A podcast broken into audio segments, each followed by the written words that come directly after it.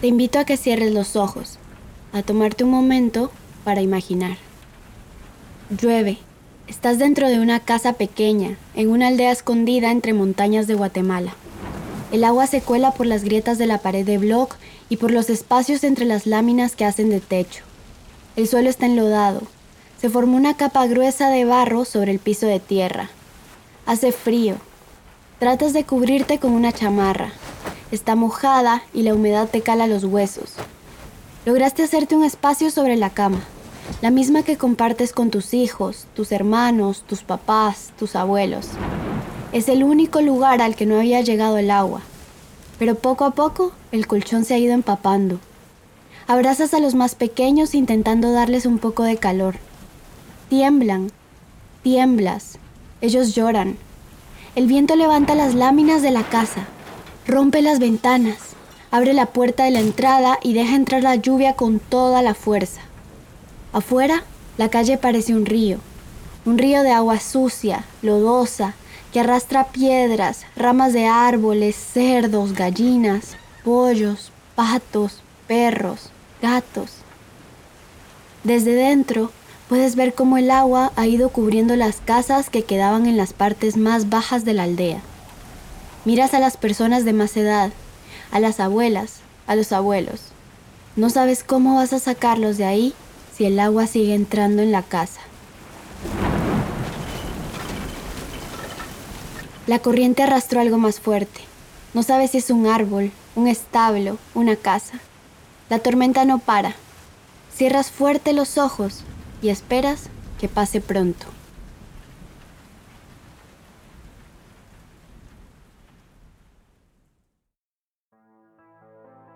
El 5 de noviembre de 2020, la tormenta tropical ETA entró en Guatemala con vientos, truenos y lluvia.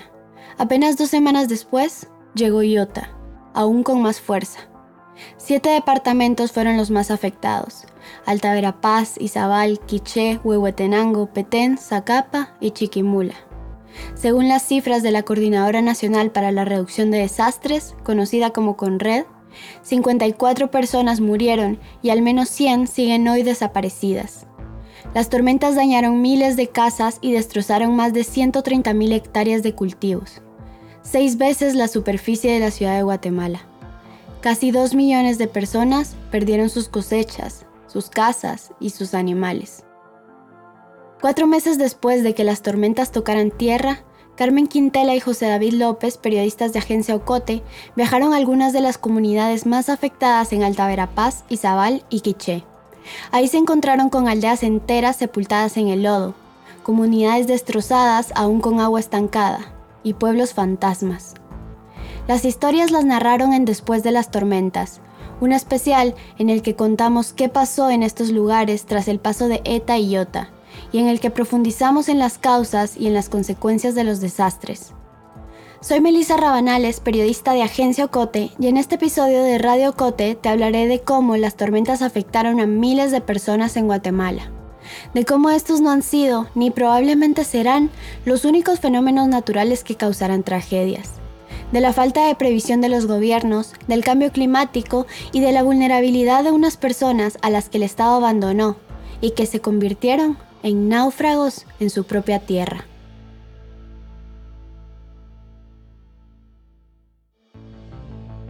El aviso de las tormentas llegó días antes de que empezaran las lluvias intensas. El 2 de noviembre de 2020, la noticia comenzó a transmitirse en los principales medios de comunicación. Se hablaba de un huracán que avanzaba por el Mar Caribe.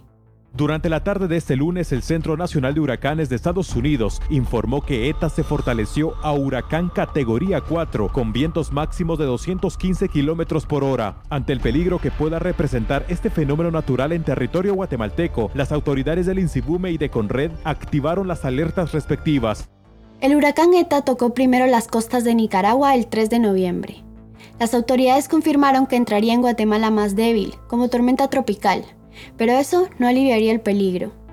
La Conred pidió a los centros de operaciones de emergencia, organizaciones, municipalidades y líderes comunitarios que informaran a la población.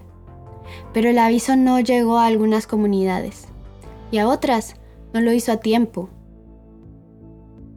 Magdalena Matón es una joven maya de 18 años, con el pelo rizado y un huipil de colores.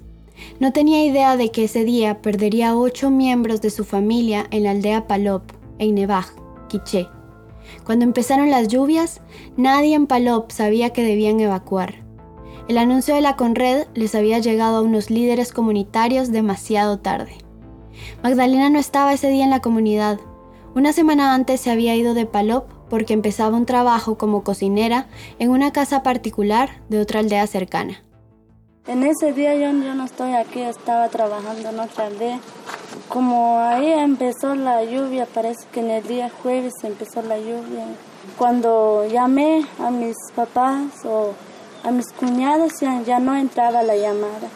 Y cuando parece que a las 12 yo vine hasta aquí, yo quería venir aquí a ver si, si es cierto que mis familias se fueron pero ya no podía entrar aquí porque ya hay muchos derrumbes en el camino y ya no podía entrar. En Palop, el agua bajó ese día de la montaña. Creó una corriente que dividió la comunidad en dos y que se llevó por delante la casa de Magdalena con toda su familia dentro. Sus padres, cuatro hermanos y hermanas y dos cuñadas fueron arrastrados colina abajo hasta el río Palop, a un kilómetro del lugar. Solo se salvaron su hermana Cecilia y su sobrina Catarina, de 7 años. El 3 de noviembre de 2020, dos días antes de la llegada de ETA, personal de la Conred y de la Policía Nacional Civil llegaron a Cebol, una aldea de Morales y Zabal en la costa atlántica guatemalteca. Advirtieron a la gente, si era necesario, si las lluvias eran muy fuertes, debían salir de sus casas e ir a los albergues habilitados. Pero la gente no pudo dimensionar la magnitud de lo que se venía. Muchos decidieron quedarse en sus casas. Temían que si se iban, otras personas podrían robarles sus muebles y sus electrodomésticos. Ese día oímos las noticias, pero nunca creímos que nos iba a sorprender, ¿va? Ese día nos vinieron a decir, nos decían a nosotros que se iba a inundar Cebol y nosotros no lo creíamos, nos acostamos a dormir. Mis hijos, como ellos no duermen, ¿verdad? Estaban despiertos. A las 11 levantaron ellos y me dijeron, mamá, se está metiendo el agua. Entonces me levanté yo y le dije, ¿de dónde? Este, empezamos a ver, pues no se miraba tanto, ¿va? A la una de la mañana vimos que el agua iba entrando, iba entrando. Doris García, a quien acabas de escuchar, tiene 40 años y cuatro hijos, tres mujeres y un varón. La más pequeña de sus hijas tiene 5 años. También es abuela. Toda la familia vive en la misma casa. Cuando vimos nos llegaba la, aquí, después aquí, cuando vimos nos llegaba aquí, a la cintura y salimos para ir a ese lugar que le digo, en una plancha de cemento. Ahí estuvimos todo ese día, toda esa noche, ¿verdad? Esa madrugada. A las 9 de la mañana nos dijeron que no nos venían a sacar, ¿verdad? Porque nos llegaba a la, aquí a la rodilla el agua.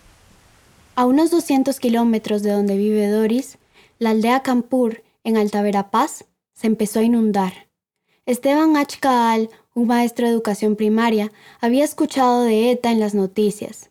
Sabía que llegaría una tormenta, pero no se esperaba que su aldea terminaría bajo el agua, que las casas y los árboles acabarían cubiertos y que Campur se convertiría en una laguna. Corrían y todos buscaban, ¿qué vas a hacer? Salió el agua, nos asustamos, fuimos corriendo ahí abajo donde está la parroquia, ya estaba ya cierta cantidad de agua y cristalina, se podía ver todavía lo profundo, ¿sí? Y, y otros corrían al otro lado, allá nació también al otro lado. El otro lado ya nació también, todos alarmados ahí, ¿a dónde, qué vamos a hacer?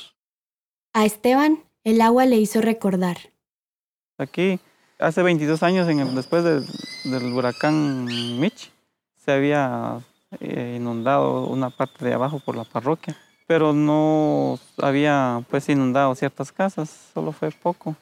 Ahora después de esta tormenta, la de Iota, ¿verdad? Que fue más masivo, fue muy duro para nosotros porque inundó todo lo que es Campur. Lo que fue muy difícil es ver a mucha gente pues ver su casa inundada. Esteban tiene razón. No era la primera vez que las tormentas tropicales y los huracanes azotaban Guatemala. Hay registros de huracanes y tormentas de décadas atrás. Heidi en 1961, Fifi en 1974. En 1998, el huracán Mitch dejó 110.000 damnificados y 268 muertos, según los datos de la Conred. Siete años después, en 2005, la tormenta tropical Stan fue más devastadora. Dejó 669 muertos, 844 personas desaparecidas y casi 500.000 damnificados. Después del paso de Stan, la Federación Internacional de Sociedades de la Cruz Roja y la Media Luna Roja aseguraron en un informe que las autoridades gubernamentales y la Conred habían sido deficientes al no coordinar rápidamente acciones que permitieran salvar la vida de cientos de personas. Las instituciones parecían no aprender de sus errores. Cinco años más tarde de Stan, el 29 de mayo de 2010, entró a Guatemala la tormenta Ágata, con lluvias y vientos de hasta 75 kilómetros por hora. Dos días antes, el 27 de mayo, el volcán Pacaya había entrado en erupción. Los dos fenómenos naturales dejaron 193 fallecidos, 110 personas desaparecidas y 104.000 personas damnificadas en toda Guatemala. Y en 2018, Terribles imágenes las que nos llegan de Guatemala, donde el volcán del fuego ha entrado en erupción de una forma brutal arrasando con todo a su paso. Según la Conred, la erupción del volcán de fuego dejó más de 100 muertos, alrededor de 300 desaparecidos y más de un millón de afectados. San Miguel Los Lotes, una comunidad del departamento de Escuintla, quedó soterrada bajo la ceniza y las rocas. Guatemala tiene una amplia historia de desastres asociados a fenómenos naturales. Las instituciones deberían estar preparadas después de las experiencias del pasado, pero no lo están. En 2020, en plena pandemia de COVID-19, la historia volvía a repetirse, pero esta vez sería diferente. Habían pasado solo 12 días desde que ETA entró a Guatemala, cuando llegó Iota. Increíble la noticia, pero tenemos una nueva tormenta tropical. Se llama Iota y según el boletín número 2 del Centro Nacional de Huracanes, tiene todas las condiciones perfectas para convertirse en un huracán de gran tamaño y de gran fuerza y se dirige hacia el mismo lugar donde hizo contacto directo con tierra el huracán ETA en Centroamérica, la frontera entre Honduras y Nicaragua. No dio tiempo para casi nada, ni para respirar o reponerse. En menos de dos semanas el terror llegaba de nuevo. Continuamos esta historia al regreso de la pausa.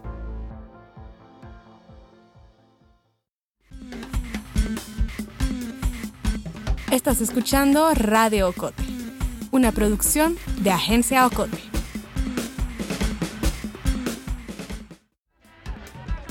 En Agencia Ocote queremos formar una comunidad activa. Síguenos en redes sociales como Agencia Ocote. También te invitamos a unirte al círculo de oyentes de Radio Ocote. Búscanos en Facebook. Somos La Fogata.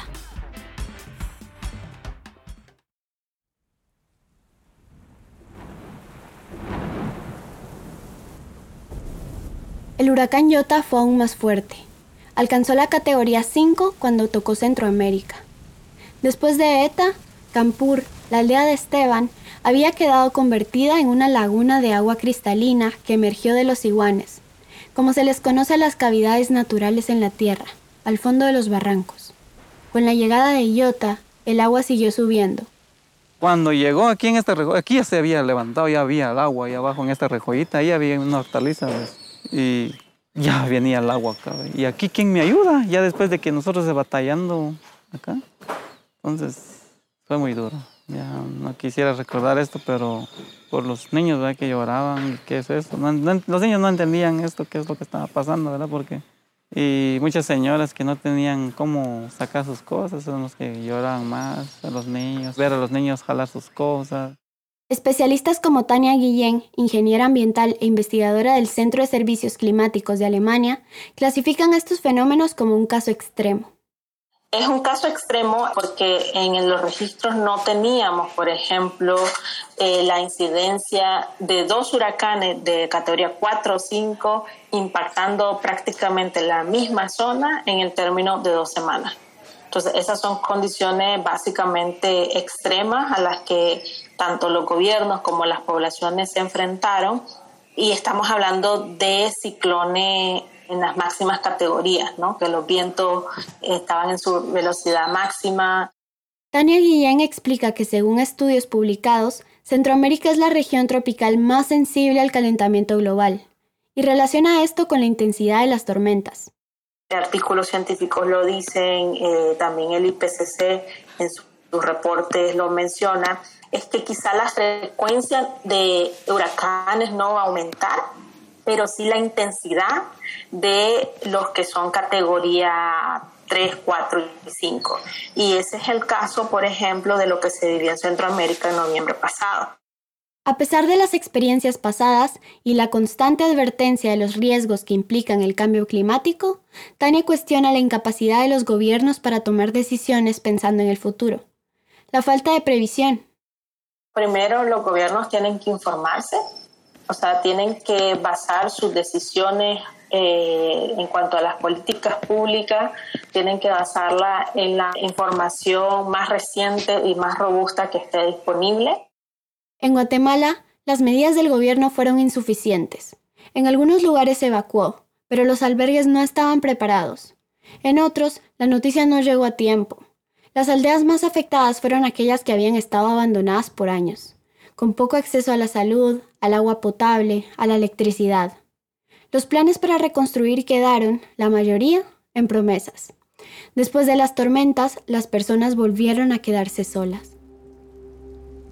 La aldea Campur, en Alta Verapaz, pasó más de dos meses bajo el agua. Lo que antes había sido un casco urbano importante, el centro de comercio de maíz, cardamomo y granos básicos de muchas comunidades aledañas, y también el hogar de Esteban, se convirtió en una laguna, el agua se llevó todos los cultivos, algunas casas, las pertenencias de las personas, todo. Más de 60 días. 60 días estuvo el agua acá. Más de 60 días estuvo el agua. Porque costó irse ya lo, lo espeso, la suciedad, no sé, de la vegetación que se pudrió, costó que se drenaran los iguanas. Cuatro meses después, algunas personas comenzaron a regresar, pero lo que se encontraron fue una aldea devastada. Así lo cuenta Eric Kukkaal, líder comunitario. Dejó todo quemado, todo quemado, lo que es el ecosistema donde estuvo concentrado el agua por mucho tiempo. Entonces eh, se quemaron toda la vegetación que tenía Campur, lo verde que era Campur, y ahorita pues es todo seco, como que si fuera una batalla de guerra, porque ese es el resultado que dejó estas dos tormentas, todo muerto, todo seco. En Palop, la aldea de Nevaj, en Quiché, donde vivía la familia de Magdalena, se abrió una grieta en la montaña, una marca imborrable del paso del agua.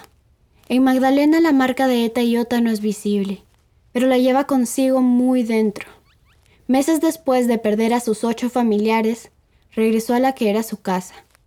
No la reconoció. Las tormentas lo habían borrado todo. Cuando yo vine el día viernes estaba lleno de lodo. Eh, hay muchas piedras aquí, estaba tirado, pero ahora sí ya no se ve mucho qué es lo que pasó aquí. Ahora ella vive con su abuelo, su sobrina y la única hermana que sobrevivió. Aún no sabe dónde construir una casa ni cómo conseguir el dinero para pagarla. Magdalena perdió su trabajo y el maíz y el frijol que tenían plantados. Las tormentas lo pudrieron. En Cebol y Zabal, cuando Doris y su familia lo perdieron todo, ella tuvo que refugiarse en un albergue de una comunidad cercana llamada Las Parcelas. Pero no aguantaron mucho tiempo. Las condiciones eran malas y había más gente de la que podían recibir. De ahí nos fuimos para un albergue, otro albergue porque estábamos ahí muy amontonados, ¿verdad? Nos fuimos para las 50, donde una hermana de ahí. Estuve un mes también con los hermanos, va uno con la familia, unos días huele y como dicen, va de los días. Este, estuve como un mes donde y me vine para Rosario también. Otros días, ahí estuve otro mes y después vine a ver a mi casa, a ver si podía entrar. Cuando regresaron a Cebol, se encontraron con la aldea sumergida en el lodo. Las casas estaban enterradas, los muebles y vehículos inservibles y apenas se podía caminar en el lugar. Meses después, en marzo de este año, las personas todavía sacaban de sus viviendas capas y capas de barro, con el que los niños aprovechaban para jugar. Lo más duro, digo, y difícil es regresar uno y no hayas nada en su casa, ¿verdad? no haya sus cosas, que todo se haya perdido. Y aquello de que no lo deja uno andar ahí, va eso de ver sus casas destruidas, eso es lo más duro que, que hay. En Guatemala, más de 300.000 personas fueron evacuadas. La Conred indicó que albergaron alrededor de 43.000, menos del 15% de quienes tuvieron que dejar sus casas. Las demás personas, como Magdalena, se quedaron en casas de vecinos, familiares o en salones que ellos mismos improvisaron. Antes de las tormentas, Doris y su esposo tenían dos cosechas de milpa. Una le servía para consumo propio, otra para vender maíz. También tenía 15 patos, 10 gallinas y una gatita doméstica con sus crías. Todo murió. El agua también trajo hambre. Se llevó la comida. Pues la comida de mis hijos, porque por lo menos las cosechas que mi esposo había entrado, teníamos maíz, frijol y todo eso, y mis camas, mi televisor, todo lo que, lo que teníamos, mis soya, mis vajillas, todo eso, todo. Y uno va, llega a su casa y no mira nada, se siente aquella cosa, aquel vacío, que todo lo que uno hizo en, no sé, en tantos años se haya venido a destruir en un poquito. Eso es lo que le duele a uno. Aunque los tres protagonistas de este episodio no se conocen y los separan decenas de kilómetros, comparten historias y experiencias. Todos fueron víctimas de la fuerza de la naturaleza, del cambio climático, pero también del abandono de un Estado. De un Estado que no hizo lo suficiente para prevenir la catástrofe y que meses después sigue sin hacerse cargo de la recuperación.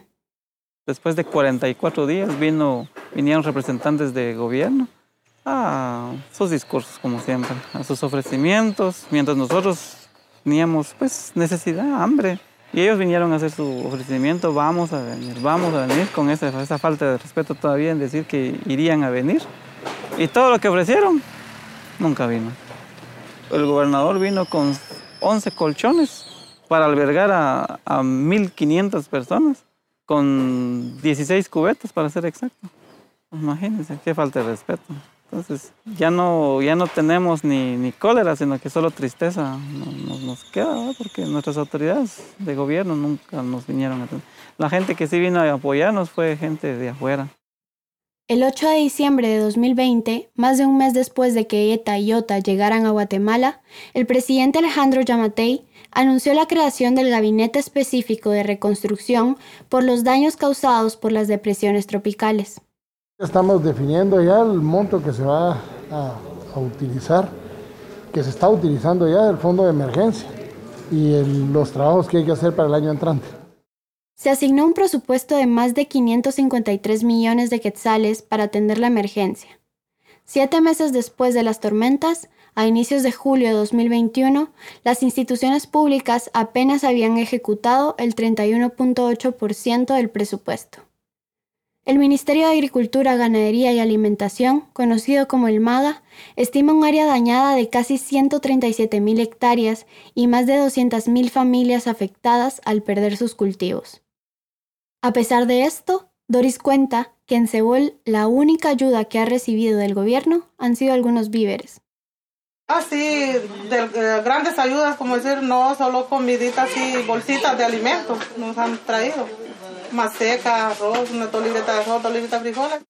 Según información proporcionada a Agencia Ocote por el MAGA, hasta el 24 de marzo de 2021, únicamente se habían entregado libras de arroz y frijol a 16.000 personas damnificadas en todo el país. Mucha de la ayuda que llegó a las comunidades no vino del Estado. Póngale no gubernamentales, iglesias, ONGs, así, ayuda internacional es la que vino a ayudarnos.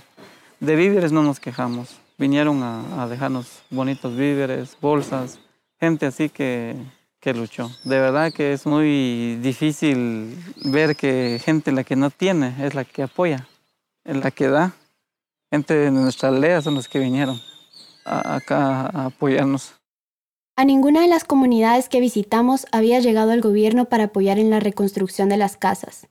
Doris y Esteban, por ejemplo, lo estaban haciendo por sus propios medios. Sí, ahorita con lo que tenemos estamos tratando una manera de reconstruir. Tenemos que empezar de cero. Nuestras cosas ya no, ya no tenemos, nuestras camas, todo eso lo, lo perdimos, pero Ahora, gracias a Dios, recuperándonos, me metí ya un poquito de crédito para comprar mi, mi cama, ¿verdad? La que uno está acostumbrado. Y después mejor decidí hacer brechas para entrar, pusimos tablitas y mejor anduvimos aquí, no venimos de una vez, aquí estamos, gracias a Dios ya en nuestras casitas. Esteban, Magdalena, Doris son tres de las miles de personas que lo perdieron todo, sus cosechas, su comida, sus hogares. Algunos, sus familias. Son tres de las miles que ante la ausencia del Estado se tienen que acostumbrar a estar solas en una región vulnerable, a sufrir las consecuencias de los fenómenos naturales y a la mala gestión del gobierno. Tienen que empezar de cero, porque no pueden tomar un descanso. El hambre y la pobreza, que en muchos casos ya estaba antes, no los deja. Desde debajo de un techo de lámina se vuelve a escuchar cómo el agua cae. Ha comenzado una nueva temporada de lluvias en Guatemala. La gente pide al cielo que esta vez no sea como antes, que no caiga tan fuerte el agua, que ahora sí la casa aguante.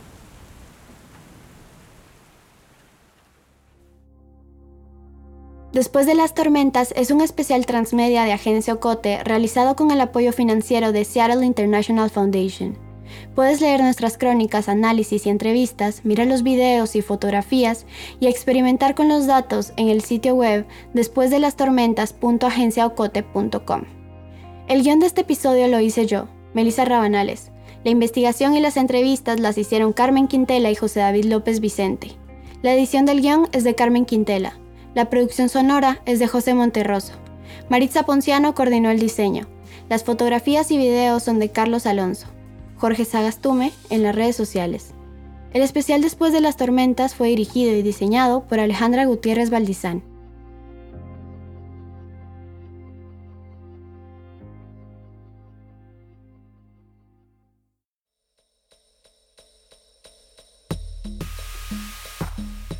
La historia de hoy finaliza aquí, pero aún nos quedan muchas voces por escuchar.